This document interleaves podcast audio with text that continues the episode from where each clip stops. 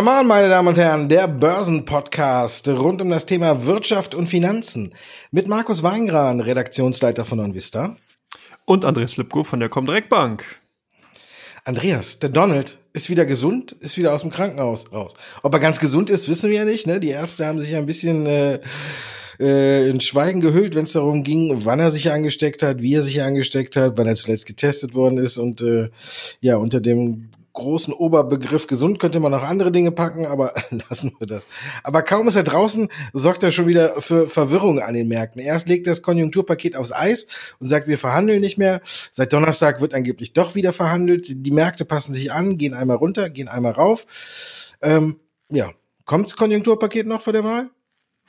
Ja, eine gute Frage. Also ich denke, auf jeden Fall wird es ein Politikum bleiben und sein. Ähm, wir werden sehen, dass wir hier noch sehr, sehr viele unterschiedliche Twitter-Tweets von US-Präsident Trump sehen werden. Und von daher glaube ich, dass wir hier also zumindest nicht allzu schnell auf eine Einigung ähm, hoffen sollten, weil es eben eine gute Möglichkeit ist, um hier nochmal die ein oder anderen Wählerstimmen einzufangen. Gerade wenn man eben jetzt auf die US-Präsidentschaftswahlen abschielt oder abzielt, die ja am 3. November dann das Ergebnis bekannt gegeben werden, dann ist natürlich auch ein schönes Mittel nochmal, wie gesagt, um halt äh, Wähler einzufangen, die bisher nicht genau wissen, wen sie nur wählen sollen, dass man eben äh, da nochmal, wie gesagt, so ein kleines Druckmittel hat. Also von daher, ich bin mir noch nicht ganz sicher, das wird so, so ein, ja, wie soll man sagen, so ein bisschen never-ending Story, so wie gerade meine Ausführung und die, äh, den, der Handelskonflikt mit China und den USA, also ein zähes, geringe und ähm, ja, keine einheitliche äh, Aussage ist da, glaube ich, erstmal möglich. Ich glaube, das Thema werden wir auf jeden Fall am kommenden Freitag hundertprozentig nochmal auf der Agenda wiederfinden. Meinst du? Ich glaube es fast nicht. Ich glaube, die einigen sich am Wochenende. Ich glaube, Trump hat sich ein bisschen unterschätzt, äh, dass, dass er jetzt so dann als Buhmann ausgemacht wird, dass dieses Konjunkturpaket nicht kommen wird. Streit hin oder her, er hat ja dann versucht, äh, unter der Woche schon äh, die, die Airlines zu beflügeln, indem er denen unter die Arme gegriffen hat und gesagt hat, wir müssen sofort ein Hilfspaket für fünf oder über 25 Milliarden US-Dollar auflegen. Dann natürlich der große Aufruf, äh, jeder bekommt diesen Gesundheitscocktail von äh, ähm, ähm, ähm, ähm, Regeneron und Roche, die es zusammen gemacht haben, äh, kostenlos zur Verfügung gestellt. Also ich glaube, er merkt, dass er in den Umfragewerten nach hinten fällt und dass er jetzt was tun muss. Deswegen hat er kurz mal hier die Bremse reingehauen, kann sich aber, glaube ich, unterm Strich nicht leisten, vor der Wahl als Buhmann dazustehen, der das Paket quasi vor der Wahl noch verhindert hat. Deswegen glaube ich, dass äh, wir da vielleicht nächste Woche schon ein Paket haben und dass sich vielleicht nächste Woche, oh Gott, wäre das traurig, ein anderes Thema auch erledigt hat, der Brexit. Johnson hat ein Ultimatum gestellt. 15. Oktober hat er, soll er äh, im Kreise seiner Vertrauten gesagt haben, wenn bis dahin mit der EU kein Vertrag steht, dann soll er sich aus dem oder soll sich die britische Regierung aus den Verhandlungen zurückziehen, was ja dann äh, einem harten Brexit gleichkommt. Ich meine, ich gehe ja sowieso davon aus. Denkst du tatsächlich, nächste Woche können wir uns von dem Thema verabschieden? Nee, ich glaube, dann wird sowieso haarig. Also man sieht ja auch, dass nicht nur das Ultimatum bis zum 15. Oktober lanciert worden ist, sondern es werden sich auch kleine Reihen äh, an Kleinigkeiten momentan festgebissen. Also Großbritannien und Frankreich stänkern gerade über Fischereirechte im Ärmelkanal. Äh, das macht ungefähr 0,04 Prozent des Bruttoinlandsprodukts aus oder 180.000 Menschen sind in der EU, EU insgesamt in der Fischereibranche tätig. Sicherlich eine ganz wichtige Branche, das ist, sei jetzt mal dahingestellt, aber sicherlich kein Thema, um den Brexit in dieser Form nochmal zu dramatisieren. Aber die Großbritannien findet dieses Thema jetzt ganz, ganz wichtig will ähm, das auf der Agenda haben, will hier nochmal eine ganz klare Regelung haben, dass eben französische Fischer nicht in den Hoheitsgebieten der von Großbritannien dann eben drum abfischen dürfen. Also man merkt schon, du siehst, Kleinigkeiten sind momentan das große Thema. Deswegen glaube ich, wir werden das, also es wird dann wohl doch zu deinem äh, seit Jahren avisierten No-Deal-Brexit kommen. Da hast du dann recht gehabt, das muss ich eingestehen. Und ich glaube, dass wir das Thema aber dann halt jetzt zerfasert bekommen. Also da werden jetzt jegliche Branchen, Kleinigkeiten müssen dann in irgendeiner Form äh, nachverhandelt werden. Also von daher, ich denke, in dieser Breite, in dieser brachialen Thematik nicht mehr dann, aber eben in den Kleinigkeiten werden wir das sicherlich hier doch nochmal behandeln. Und es wird natürlich auch illustre kleine Geschichten geben, wie zum Beispiel jetzt hier dies um Fischereirechte. Und da gibt's ja doch so sehr, sehr viele Kleinigkeiten. Da kann man ganz schnell vom Hölzchen, Hölzchen zum Stöckchen oder andersrum vom Stöckchen zum Hölzchen gehen oder kommen und äh, wird sicherlich viele kleine nette Anekdoten zu erzählen haben. Also das große Brexit-Thema haken wir ab und ja. gehen dann über in die kleinen Scharmützel. Ja, haben wir doch auch immerhin noch was zu besprechen. Ja, müssen wir gucken, wie es sich auswirkt. Ich glaube, die EU kann es unterm Strich trotzdem äh, lockerer verkraften als äh, die Insel, wenn man sich hier dann äh, im ja, wie sagt man da, im Argen trennt? Trennt man sich im Argen? Irgendwie muss man ja trotzdem irgendwann wieder zusammenkommen, damit der Handel zwischen der EU und nicht äh, erlegt. Ich glaube, in erster Linie wird es auch viel mehr Aufwand, wie du schon sagtest, von Bürokratie sein. Da müssen nachher die Beamten am Ende noch arbeiten. Da stell dir das mal vor. Jetzt kriege ich ja, mal was Neues. Nein, das war gemein. Das war sehr gemein. Ich nehme das doch zurück. Beamten sind fleißige Bienchen, äh, die den ganzen Tag äh, rumsumsen, äh, rumsummen, summ, summ, ja. Ähm, kommen wir dann noch zum DAX und äh, steigenden Infektionszahlen. So richtig zu interessieren, wenn man guckt äh, auf den DAX, der in der Woche rund drei Prozent macht, äh, ja, scheint es irgendwie keinen. Ne? Heute Merkel trifft sich mit den sieben oder mit den Bürgermeistern der sieben größten Städte und ja, die Fallzahlen haben sich mal eben von Mittwoch auf Donnerstag verdoppelt, von 2000, grob 2000 auf Richtung 4000. Heute haben wir 4500 und der DAX liegt im Plus. Also, ja, ist das Thema, wird's verdrängt? Ich denke, das hat an Brisanz zugenommen, es hat, äh, abgenommen. Es haben natürlich viele Marktteilnehmer auch langsam begriffen, dass die Zahlen, die äh, immer wieder auch vorgelegt werden, Infektionszahlen so und so interpretierbar sind, dass der PCR-Test auch seine Schwächen und Stärken hat. Und das ist halt bei den Investoren jetzt auch so angekommen. Solange man äh, jetzt, sage ich mal, in dem Rahmen bleibt, und hier sieht man ja auch ähnlich wie bei dem Brexit auch so einige illustre äh, Erwägungen momentan. Jetzt ist man ja dabei, einzelne Großstädte zu zerlegen und Risikogebiete innerhalb von Großstädten zu deklarieren generieren. Also ich finde es interessant, wie man dann verändern will, dass zum Beispiel jemand aus Berlin-Schöneberg dann nach äh, Berlin-Wilmersdorf geht und von einem Risikogebiet in das Nicht-Risikogebiet. Also das sind alles so ein paar Dinge. Da sind wir wieder bei den Beamten. Du hast recht, die haben dann ordentlich zu tun, weil das muss man ja auch irgendwie ähm, behördlich regeln, wie das funktioniert. Vielleicht baut man jetzt innerhalb einer Stadt dann irgendwelche Stadtgrenzen auf. Eine Mauer hat Berlin ja auch schon mal gehabt lange Zeit und dann kann man regulieren, wer wo in welche Bezirke reingeht. Also ich finde es alles momentan sehr, sehr merkwürdig. Sicherlich ist das Thema äußerst ernst, das will ich auch gar nicht runterreden, aber mir fehlt so an der einen oder anderen Ecke, zumindest von der politischen Seite her, wirklich die klare und die richtige, äh, richtige Strategie dahinter. Und das sind, nehmen halt die Finanzmärkte momentan auf. Die sehen halt, was für Auswirkungen daraus entstehen.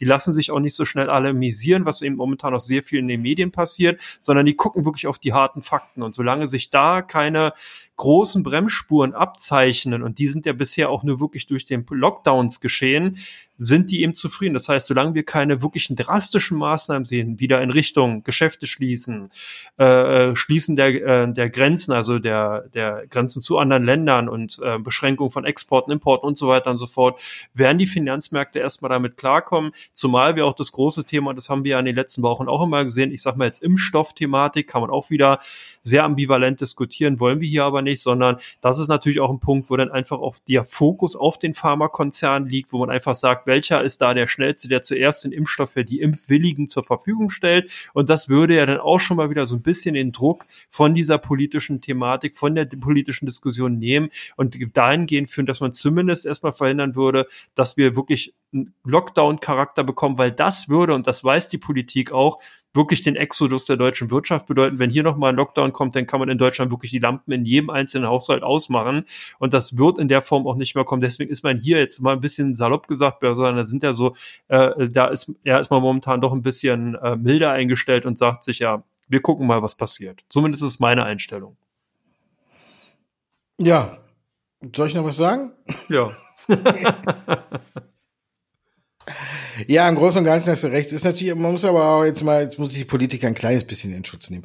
Ist ein schwieriger Spagat, den sie gerade da auch leisten müssen, um zum einen äh, die der oder der Bevölkerung nicht äh, zu vermitteln, wir sperren euch ein. Auf der anderen Seite wollen wir keinen kompletten Lockdown und in der Mitte sind dann halt äh, steigende äh, Infektionszahlen. Also es ist schon ein schwieriger Spagat, der jetzt hier geleistet werden muss. Was man halt äh, auf jeden Fall anprangern kann, wo du auch recht hast, ist, dass es hier keine, keine einheitliche bundesweite Lösung gibt, sondern jeder irgendwie ein bisschen sein eigenes, ähm, ja, sein eigenes Süppchen kocht, um dagegen vorzugehen.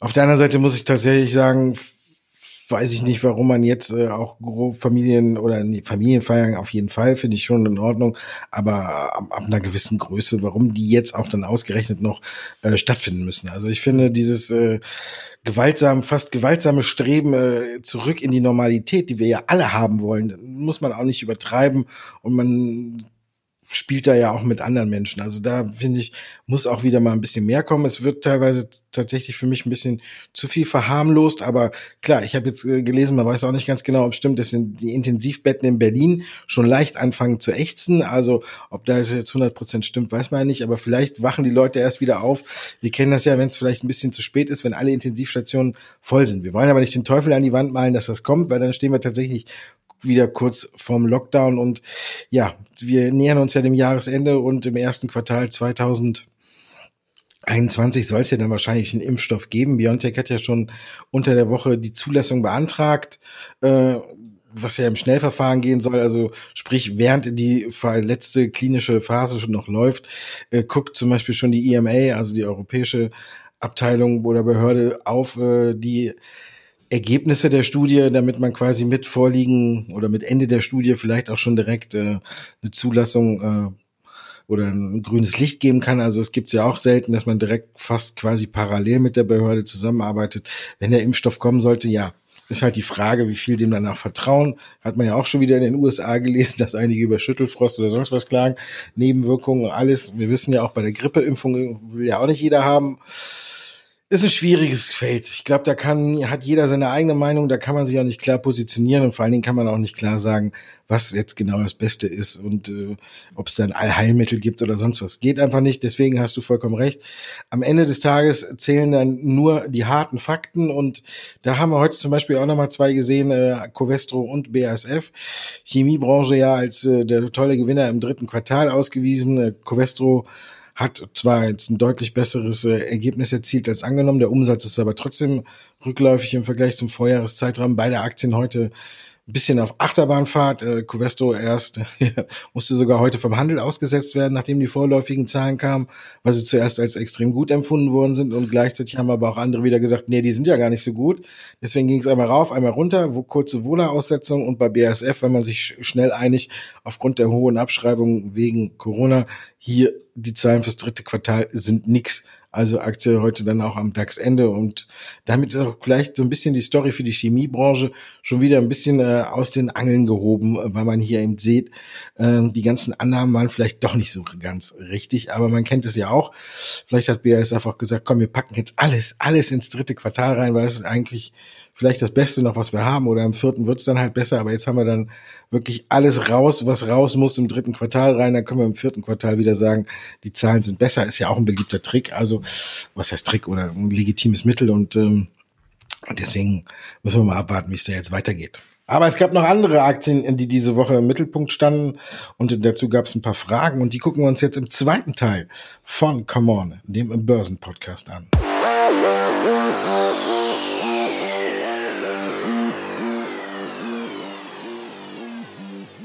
Teil 2 und da gab es direkt zu Wochenbeginn einen richtig großen Kinderracher. Erst war es ein Gerücht, dann war es ein Fakt.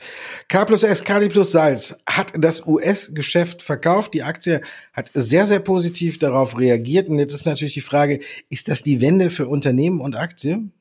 Ja, ist eine schöne Frage. Äh, vielleicht nochmal zu den Fakten. Genau, Morton Salt, also die US-Gesellschaft äh, oder Tochtergesellschaft von KA plus S, ist für drei Milliarden US-Dollar verkauft worden. K&S hatte die mal für 1,7 Milliarden gekauft. Also da kann man sagen, nice Deal.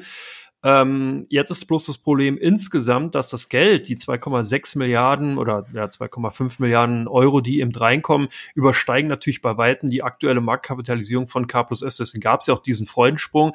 Bloß das, beim operativen Geschäft läuft es momentan so nicht mehr so richtig, sowohl bei dem bei der Kali-Produktion als auch bei dem reinen Salzabbau. Bei den Salzabbauen gibt es einige Probleme mit Umweltbehörden, auch in Deutschland, wo man eben äh, hier noch in den Verhandlungen ist, äh, wegen Einleitung von ihren, den Abbaugewässern oder Wässern, die eben dabei entstehen, wenn man Salz aus Salzbergwerken eben ähm, ab oder fördert, abbaut. Und ähm, die Kali-Produktion insgesamt ist halt momentan nicht mehr so stark in Betrieb, beziehungsweise die Produktion wird nicht mehr so stark hochgefahren, weil natürlich international Konjunktur rückläufig ist. Äh, das bedeutet natürlich auch, dass dann eben im Agrarbau sozusagen nicht mehr so viel äh, Düngemittel und so weiter nachgefragt werden. Also hier diese ganze Verwertungskette insgesamt ist da so momentan so ein bisschen träge und das sorgt dafür, dass das operative Geschäft bei K plus S eben in den letzten Jahren nicht mehr wirklich so rosig lief. Nur ist hier kein, kein Grund dafür, die rote Lampe anzumachen und zu sagen, K plus S geht hier in die Pleite oder so, aber es ist eben eine Sache, wo man einfach mal ein paar positive Nachrichten sehen will als Investor, wo man sehen will, ja, die Produktion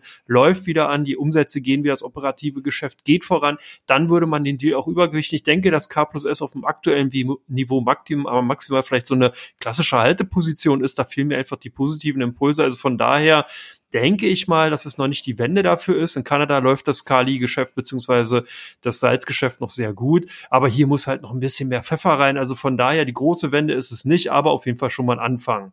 Ein Anfang vom Ende scheint es auch bei Neil zu sein. Ist deiner Meinung nach da so das Schlimmste jetzt überstanden oder kommt da noch was? Anfang vom Ende? Nee, ich glaube, da kommt nichts mehr. Nee, das ist vorbei. Ende vom Anfang.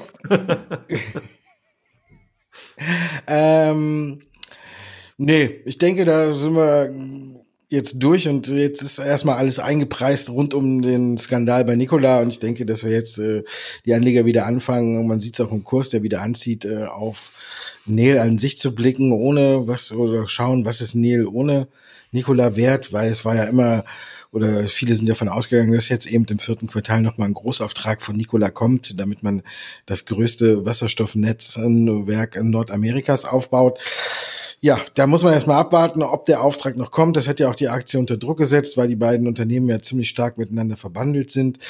Jetzt gab es ein neues Gerücht, ob es ein Gerücht ist oder ob es eine Tatsache wird, wird sich wohl noch in den kommenden Tagen und Wochen zeigen, dass man wahrscheinlich versucht, auch das größte Wasserstoffnetz für Norwegen, also vor der heimischen Tür, zusammen mit Toyota Norway zu bauen. Und wenn man mit Toyota ins Geschäft kommt, dann muss ich sagen, hat man vielleicht auch wirklich einen sehr guten Partner und großen Partner vor allen Dingen an Land gezogen. Und wenn da jetzt noch weitere Aufträge Aufträge weltweit abfallen, dann könnte das natürlich ein großer, ja, jetzt, ob man es Befreiungsschlag nennen muss, glaube ich noch nicht mehr, weil war halt einfach am Rücksetzer der Aktie war vorher gut gelaufen, bis auf ein neues Allzeithoch. Da war es auf der einen Seite auch äh, eine willkommene Gelegenheit, um hier auch mal Kasse zu machen. Besseren Anlass als den Skandal, glaube ich, gibt's dann dafür auch nicht, damit auch der Letzte überzeugt wird, mal aus der, seine Gewinne zu sichern. Und ich denke, dass jetzt wieder so langsam, aber stetig Richtung wieder nach oben geht, Richtung erstmal zwei Euro und dann gucken wir mal. Aber ich denke jetzt äh, Nikola-Skandal abgehakt, neues Gerücht mit Toyota ist schon mal wieder positiv und die Aktie ist ja auch wieder, ich glaube, bei 1,88 oder so. Also von daher, ähm, man nähert sich wieder der 2-Euro-Mark und ich denke ja wirklich, das Schlimmste haben die Norweger, sprich Neil, hier wirklich äh, wieder überstanden. Also da müssen wir uns nicht mehr so viel Sorgen machen. Müssen wir uns noch Sorgen um Gränke machen oder sind die Vorwürfe jetzt äh, endgültig entkräftigt?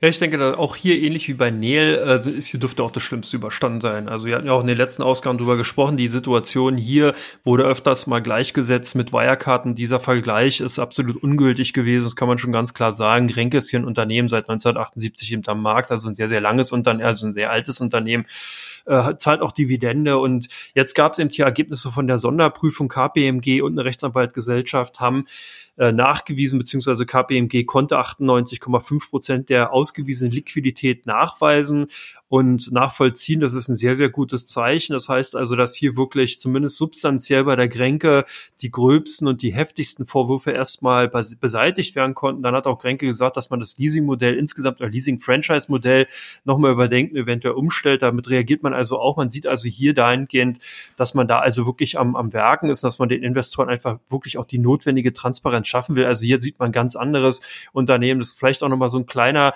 Hinweis darauf. Universal Investment äh, hat eben auch bekannt gegeben, dass man hier die Anteile an Grenke auf über drei Prozent, 3,01 Prozent aufgestockt hat. Äh, man hat hier im Vorfeld, was Investoren oft machen, wenn man eben die Situation nicht richtig einschätzen kann, dann trennt man sich von Aktien, schmeißt die erstmal raus, steht dann wirklich an der Seitenlinie und guckt erstmal. Und wenn man dann der Meinung ist, man hat die Situation äh, überstanden, beziehungsweise man kann sie jetzt vernünftig einschätzen, dann gehen auch die institutionellen Investoren wieder rein. Universal oder Universal ähm, Investments hat das eben getan, hat jetzt wieder aufgestockt. Also ich finde auch insgesamt auch die Zahlen, die wir gesehen haben, sind durchaus respektabel für die aktuelle Situation. Man liegt hier ein bisschen über den eigenen Prognosen. Man äh, hat nicht so viel verloren, wie man eben äh, vorher äh, oder befürchtet hatte, sondern das hält sich halt zwar noch im, ist zwar relativ stark, aber es hält sich noch in Grenze. Also insgesamt kann man wirklich sagen, Kränke dürfte das Gröbste erstmal überstanden haben und ich glaube, dass wir hier auch durchweg bis zum Jahresende positivere Kurse sehen sollten was ja auch gleichzeitig denn zu Biontech zutreffen könnte. Du hast ja schon gesagt,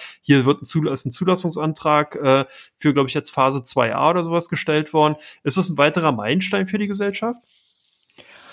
Auf jeden Fall. Aber die Studie ist eben auch noch nicht abgeschlossen. Aber ich denke, dass es ein Meilenstein ist. Ich denke, dass wir dann auch tatsächlich im ersten Quartal 2021 spätestens einen Impfstoff von BioNTech und Pfizer, äh, die ja hier zusammenarbeiten, eben sehen. Wie ich, ich habe oben, glaube ich, dann schon fast zu viel gequatscht, dann muss ich mich jetzt hier, hier ein bisschen wiederholen. Aber vielleicht sollte man das Ganze auch jetzt auf der Zeitachse nicht überbewerten. Ja, der Zulassungsantrag ist noch nicht bei der FDA gestellt. Also ich glaube, ist auch ein wichtiger Meilenstein, wenn man es eben auch in Amerika macht. Die müssen wir uns nichts vormachen. Äh, die Behörde ist ein bisschen wichtiger als die europäische in dem Sinne. Aber es ist ein guter Weg. Man muss jetzt gucken, wie die Ergebnisse sind. Letztendlich müssen ja noch ein paar abgewartet werden und ein Zulassungsantrag oder eine Entscheidung darüber kann ja auch wirklich erst äh, beantragt werden, wenn es zum Beispiel nach der FDA geht. Ich glaube, zwei Wochen nachdem die letzte Dosis verabreicht worden ist. Und da weiß man jetzt auch noch nicht ganz genau, äh, wie lange BioNTech und Pfizer dann noch brauchen, um die Studie auch letztendlich ganz abzuschließen. Also von daher es ist gut, dass der Antrag gestellt ist. Es zeigt zumindest, dass beide Seiten davon überzeugt sind, mit dem Impfstoff auf dem richtigen Weg zu sein. Und man stellt ja nicht einen Zulassungsantrag, wenn man denkt, am Ende kommt nichts mit oder kommt nichts, kommt nichts bei rum, weil dann würde man ja auch äh, an Glaubwürdigkeit verlieren. Also von daher die Aussichten, die BioNTech und Pfizer an ihren Wirkstoff richten, äh, sind wahrscheinlich sehr hoch, sonst hätten sie das jetzt schon mal nicht beantragt. Und ich denke, insgesamt ist es positiv zu sehen, aber wir kennen das ja auch, nach solchen Nachrichten schnellt die Aktie immer mal wieder nach oben, dann ist es eine Zeit lang ruhig und in der Zeit kommt sie auch mal wieder ein ganz gutes Stück zurück. Also von daher, wer diesen Anstieg nicht mitgemacht hat, der kann, hat, kriegt vielleicht noch mal eine Chance. Aber wenn wir das Datum wüssten, wann die sagen, der Impfstoff ist zugelassen, ne, dann könnte man ja mal wieder, ja, die Glaskugel, warum hat die keiner? Daimler hat auch in die Glaskugel geguckt und in die Zukunft geschaut und hat vollmundig verkündet, wir wollen äh, eine führende Rolle bei der Elektromobilität, wenn nicht sogar die führende Rolle übernehmen. Äh, große Worte oder steckt auch was dahinter? Nee, Markus, da steckt sogar richtig was hinter und das gefällt, glaube ich, nicht nur den Investoren international, sondern auch mir, weil wir haben ja bereits öfters hier drüber gesprochen, dass bei den deutschen Auto bisher nur die Volkswagen die einzige Gesellschaft war, die über eine, zeugende, äh, über eine überzeugende E-Mobility-Strategie verfügte, zumindest die nach außen hin auch publiziert hat.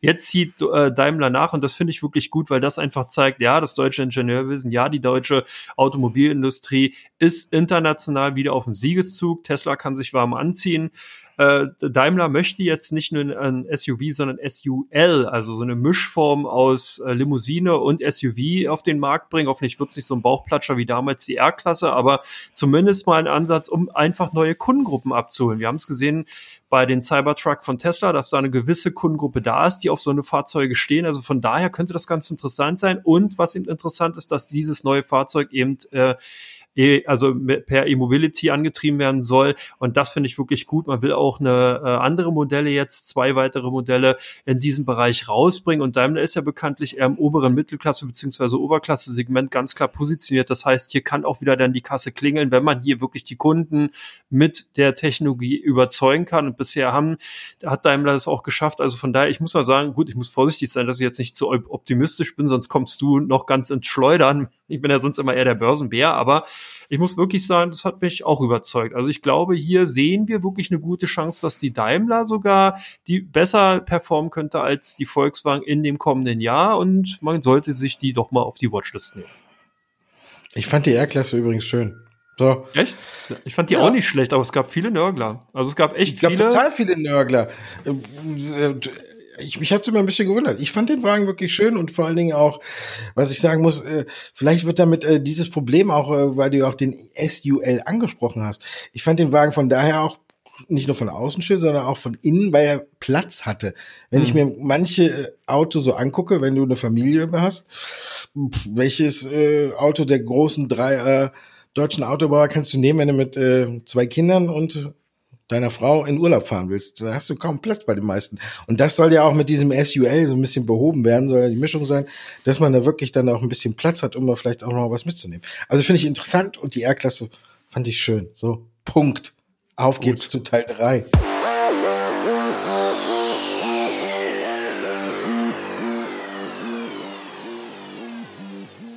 Und in Teil 3, wenn Sie den Podcast öfter hören, wissen Sie, worum es geht. Um die Aktien, die bei OnVista und bei der Comdirect im Fokus stehen. Und da gab's, und da, ich glaube, das Thema greifst du jetzt gut ab, ne? Große milliardenschwere Übernahme. Wir fangen mal an mit einem, der nichts damit zu tun hat, aber davon profitiert Infineon. Ja, Infineon genau, ganz klar. Wieder weiterhin auf der Kaufseite, Kauffavorit schon seit einigen Tagen. Ich hätte die Aktie auch wirklich schon in den letzten Wochen öfters mal mit reinnehmen können. Das ist halt wirklich Semiconductor-Bereich läuft. Wir haben heute Zahlen von NXP ähm, gesehen. Wir haben vor letzten einigen Tagen haben wir von Sun Microelectronics Zahlen gesehen deuten darauf hin, dass jetzt endlich auch bei den europäischen Chip-Herstellern so ein bisschen Musik reinkommt, dass man hier wirklich von einer nachhaltigen Trendwende zehren kann. Den weiteren äh, Grund, warum die Aktien heute gesucht sind, gehe ich gleich bei dem zweiten Titel drauf ein. Aber erstmal zu dir, zu BASF. Da war ja heute einiges los. Habe ich auch wieder zu viel gequasselt. Habe ich ja eigentlich oben auch schon erwähnt. Ja, die haben heute eine Milliardenabschreibung äh, bekannt gegeben und damit äh, hat man natürlich unter dem dritten Quartal, wo viele gedacht haben, ähm, ja, das sieht gut aus, äh, steht jetzt wahrscheinlich äh, beim Ergebnis vor Zinsen und Steuern, auch für Fachleute EBIT genannt, ein Minus von 2,6 Milliarden Euro. Also wie ich eben schon gesagt habe, man hat sich wahrscheinlich hier die ganzen Verlustabschreibungen und alles hat man in dieses Quartal reingepackt, weil es wirklich äh, besser gelaufen ist als erwartet. Würde man nämlich diese ganzen Abschreibungen und alles jetzt wieder rausrechnen, dann äh, hätten wir nämlich einen operativen Gewinn gehabt von 581 Millionen Euro. Also das wäre im Durchschnitt natürlich, äh, oder was heißt im Durchschnitt, also wäre besser gewesen, als die Analysten im Durchschnitt auf der Rechnung hatten. Trotzdem haben wir natürlich jetzt 2,6 Milliarden Euro Verlust. Und das kommt heute nicht gut an. Die Aktie wird ans DAX-Ende geschickt mit Verlusten, glaube ich, um die drei Prozent. Aber wie ich vorhin schon angedeutet habe, ne, vielleicht auch ein cleverer Schachzug. Jetzt hat äh, BASF im Quartal, was durchaus besser gelaufen ist als erwartet, ähm, mal reinen Tisch gemacht und dann kann man vielleicht sogar im vierten Quartal, jetzt wenn das alles weg ist, äh, sogar noch äh, auftrumpfen, überraschen, wie man es nennen möchte. Und dann äh, geht es auch wieder ein bisschen bergauf. Also von daher würde ich sagen, wer weiterhin da oder wer weiter daran glaubt, dass äh, es in der Chemiebranche und danach sieht es ja auch so ein bisschen aus, wieder wir eine Aufhellung sehen, auch gerade Richtung China. Für den ist der Rücksetzer heute, denke ich, eher eine Gelegenheit, als sich jetzt äh, so ein bisschen über die 2,6 Milliarden Miese aufzuregen, die ja im Grunde genommen auf Abschreibung und Wertminderung beruhen. Also von daher, wer das Risiko nicht scheut, der darf auch heute einen ganz genauen Blick auf BASF werfen. Und wir kommen jetzt zu der geheimnisvollen, sagenumworbenen Übernahme, die AMD tätigen möchte. Genau, und zwar möchte man sich Xilinx einverleiben und will damit Intel direkt in äh, ja noch mehr unter Druck setzen. Die Übernahme ist schon clever, auch sehr groß, 30 Milliarden US-Dollar ungefähr schwer. Damit katapultiert sich AMD wirklich ganz, ganz weit nach vorn, weil bisher war AMD eher so, ich sag mal, in der Kategorie Chip Designer unterwegs. Man hat also äh, Chip designt und hat die dann sozusagen die Produktion ähm, ausgegliedert und woanders herstellen lassen. Jetzt holt man sich sozusagen mit Xilinx eigentlich einen waschechten Chip-Produzenten rein und rundet damit eigentlich den Gesamtkonzern ab. Und das macht es wirklich spannend und deswegen tritt man hier auch wirklich mit Intel eigentlich direkt genau genommen wirklich zum ersten Mal in direkte Konkurrenz, weil Intel ist nämlich ein reiner Chip-Produzent und nicht nur ein Designer. Und das wird höchst spannend. Unsere Kunden sehen es auch so, AMD damit ganz weit vorne auf den ausländischen oder bei den ausländischen Aktien unter den Top 5. Bei euch auch die ausländische Aktie Ballard Power gesucht. Da gibt es ja bestimmt auch einige News.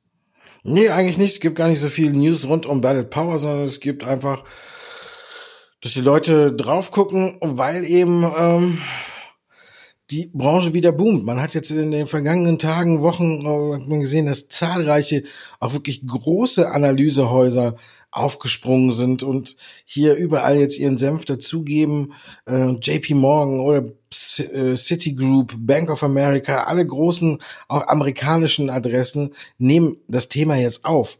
Und wenn man jetzt auf die, Be auf die Bewertung schaut, dann ist Battle Power eben auch noch nicht so hoch bewertet wie manch anderer Wert äh, aus der Branche, die eben schon gut gelaufen sind. Also von daher ähm, kann man sich die Aktien immer wieder angucken, sind bei uns alle gesucht unter den Top 10 oder Top 20, sind, glaube ich, die kompletten üblichen Verdächtigen aus der Wasserstoffbranche halt immer enthalten. Und was jetzt aber auffällig war eben in dieser Woche und in der vergangenen Woche war, dass tatsächlich auch immer mehr große Analysehäuser das Thema für sich entdecken und auch es viele Neuigkeiten gab. Hyundai hat zum Beispiel auch jetzt um, ähm, die ersten sieben Brennstoffzellen-LKW in die Schweiz geliefert und wenn man das sich ein bisschen ins Thema einarbeitet, kriegt man auch wieder raus, dass selbst in der Schweiz Linde die Finger noch mit im Spiel hat. Also es ist immer mehr und immer mehr und immer mehr Leute setzen drauf und von daher Battle Power ist dann auch bei uns mitgesucht und aber nachrichtentechnisch gab's nichts, aber jetzt müssen wir auf die Zahlen warten, wenn die alle kommen. Und dann können die auch alle wieder hier fleißig in der Sendung auftauchen. Wie Alibaba. Da äh, ist immer noch die Frage, was der Börsengang äh, mit End Financial macht. Aber deswegen, was machen die? Wie reagieren die Anleger bei euch darauf? Ja, auch weiter im Kauf. Also heute habe ich wirklich drei Kaufkandidaten. Hier Alibaba auch bei den ausländischen Aktien ganz weit vorne auf der Kaufseite dabei. Genau, man guckt natürlich, was passiert mit äh, dem Börsengang, mit dem geplant, beziehungsweise was passiert generell mit dem Konzern, wie wird er sich weiter positionieren. Und hier war es sicherlich auch eine Nachricht, dass man jetzt im Cloud-Geschäft hier nochmal wesentlich mehr investieren will, dass man das Geschäft endlich profitabel machen will. Alibaba hat in den letzten Jahren hier sehr, sehr massiv investiert, um erstmal Marktanteile zu bekommen. Aber im Gegensatz zu Amazon und Co. wurde dann noch nicht so richtig Geld mit verdient. Jetzt will man damit Geld verdienen und das scheint auch so den ein oder anderen neuen Käufer dann heranzulocken oder beziehungsweise jemand, der vielleicht auch seine Position aufstocken will, man weiß es nicht. Aber auf jeden Fall sind die Alibaba-Aktien damit in den Fokus gerückt und damit bei den ausländischen Aktien auch zumindest unter den Top 5. Und du machst das Triple B komplett mit BYD, Build Your Dreams. Genau. Deswegen habe ich auch Ballard Power genommen. Mir hat die dritte Aktie mit B gefehlt. Genau, ich habe heute äh, die B-Connection mit dabei gebracht, Build Your Dreams, ähm, japanischer Autobauer, äh, japanischer, sag ich, chinesischer Autobauer. Zuletzt auch hervorragend gelaufen, die Aktie. Vielleicht sollte man warten jetzt, wenn man das ganze Spektakel nicht so richtig mitbekommen hat, ob sie ein Stück weit zurückkommt. Aber auch hier unter der Woche wieder grandiose News, wirklich Build Your Dreams zeigt, äh, dass sie wirklich so ein Hansdampf in allen Gassen geworden sind. Da kann man sich tatsächlich äh, dran erfreuen, wo die alle oder wo die überall einen Fuß in der Tür haben. Jetzt hat man wieder vier E-Busse nach Kalifornien geliefert. Also von daher äh, auch da haben sie einen Fuß in der Tür auf dem chinesischen Markt stark vertreten. Batterieproduzent selber auch noch mit äh, großen Abnehmern äh, außerhalb Chinas. Also da läuft es wirklich aktuell wirklich, wirklich sehr, sehr rund. Und äh, der chinesische Automarkt äh, läuft ja sowieso gut und hat ja auch die, gut, muss man fast so sagen, auch die deutschen Autobauer jetzt im äh, dritten Quartal quasi über Wasser gehalten, dass man sogar teilweise über Vorjahresniveau lag. Also von daher, wenn man äh, auf die deutschen Autobauer guckt und das solide deutsche Handwerk schätzt, dann ist das natürlich in Ordnung. Wenn man auf chinesische Aktien guckt und auch solides chinesisches Handwerk, dann ist Build Your Dreams mit Sicherheit eine Aktie, die zurzeit, glaube ich, aber nur auf die Watchlist gehört. Erst wenn sie wieder ein gutes Stück zurückgekommen ist, weil sie in den letzten Tagen und Wochen doch schon extrem nach oben gelaufen ist. Erst wenn sie da mal wieder ein bisschen durchschnaufte, dass man da dann auch mal sich die Aktie wieder ganz in Ruhe anguckt. Und jetzt Andreas, sind wir ja. ohne Bilder eigentlich so richtig ausgekommen, ne? Kein Bärenfell, kein sonst was, alles in Ordnung. wir sind äh, sehr harmonisch ohne Bilder in meinem Kopf durch die Sendung gekommen, sehr schön. Ja. Es war mir wie immer eine Freude. Dankeschön. Ja, ich bedanke mich auch bei dir. War, hat mir auch sehr viel Spaß gemacht und wird auf jeden Fall spannend, besonders die nächsten Tage. Ab Dienstag beginnt ja dann die US-Berichtssaison mit Alcoa und den Banken. Ja, Alcoa heute glaube ich auch schon, die verkaufen irgendwas, heute auch äh, deutlich im Plus.